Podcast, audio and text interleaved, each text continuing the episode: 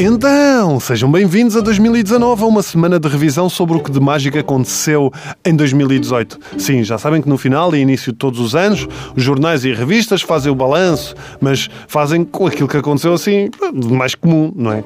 Não com aquilo que temos vindo a falar. Se não sabem, ouçam no site da TSF ou no podcast. 2018 foi o ano em que um grupo de cientistas criou um repelente para tudo.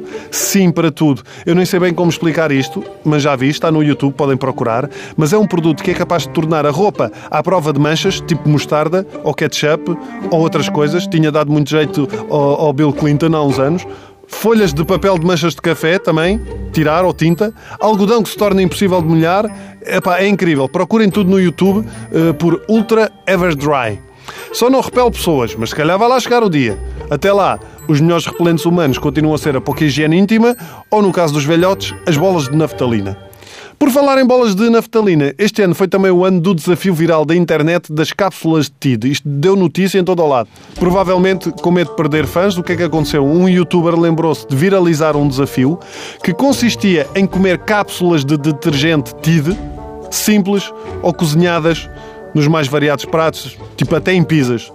Obviamente, isto é perigosamente letal.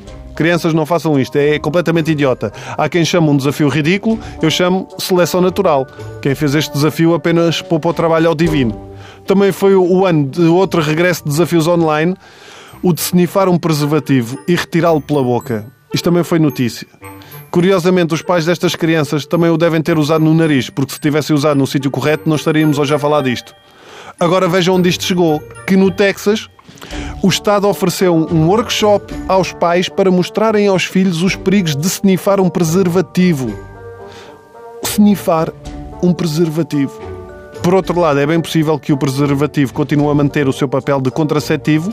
Porquê? Eh, porque pode estar um casal de namorados e no dia a seguir estão na escola, não é? O, o, os rapazes a falar e começam a perguntar a este, este tipo: Então como é que foi ontem? Ah? Sempre conseguiste com a Joana? Sempre conseguiste? Então, não consegui, fomos para o quarto dela, ela tirou a camisola, eu também, eu saquei o preservativo e pumba! Ficámos ali a tarde toda a snifar assim, preservativos do nariz mesmo à bruta, à bruta, pumba, pumba, a snifar.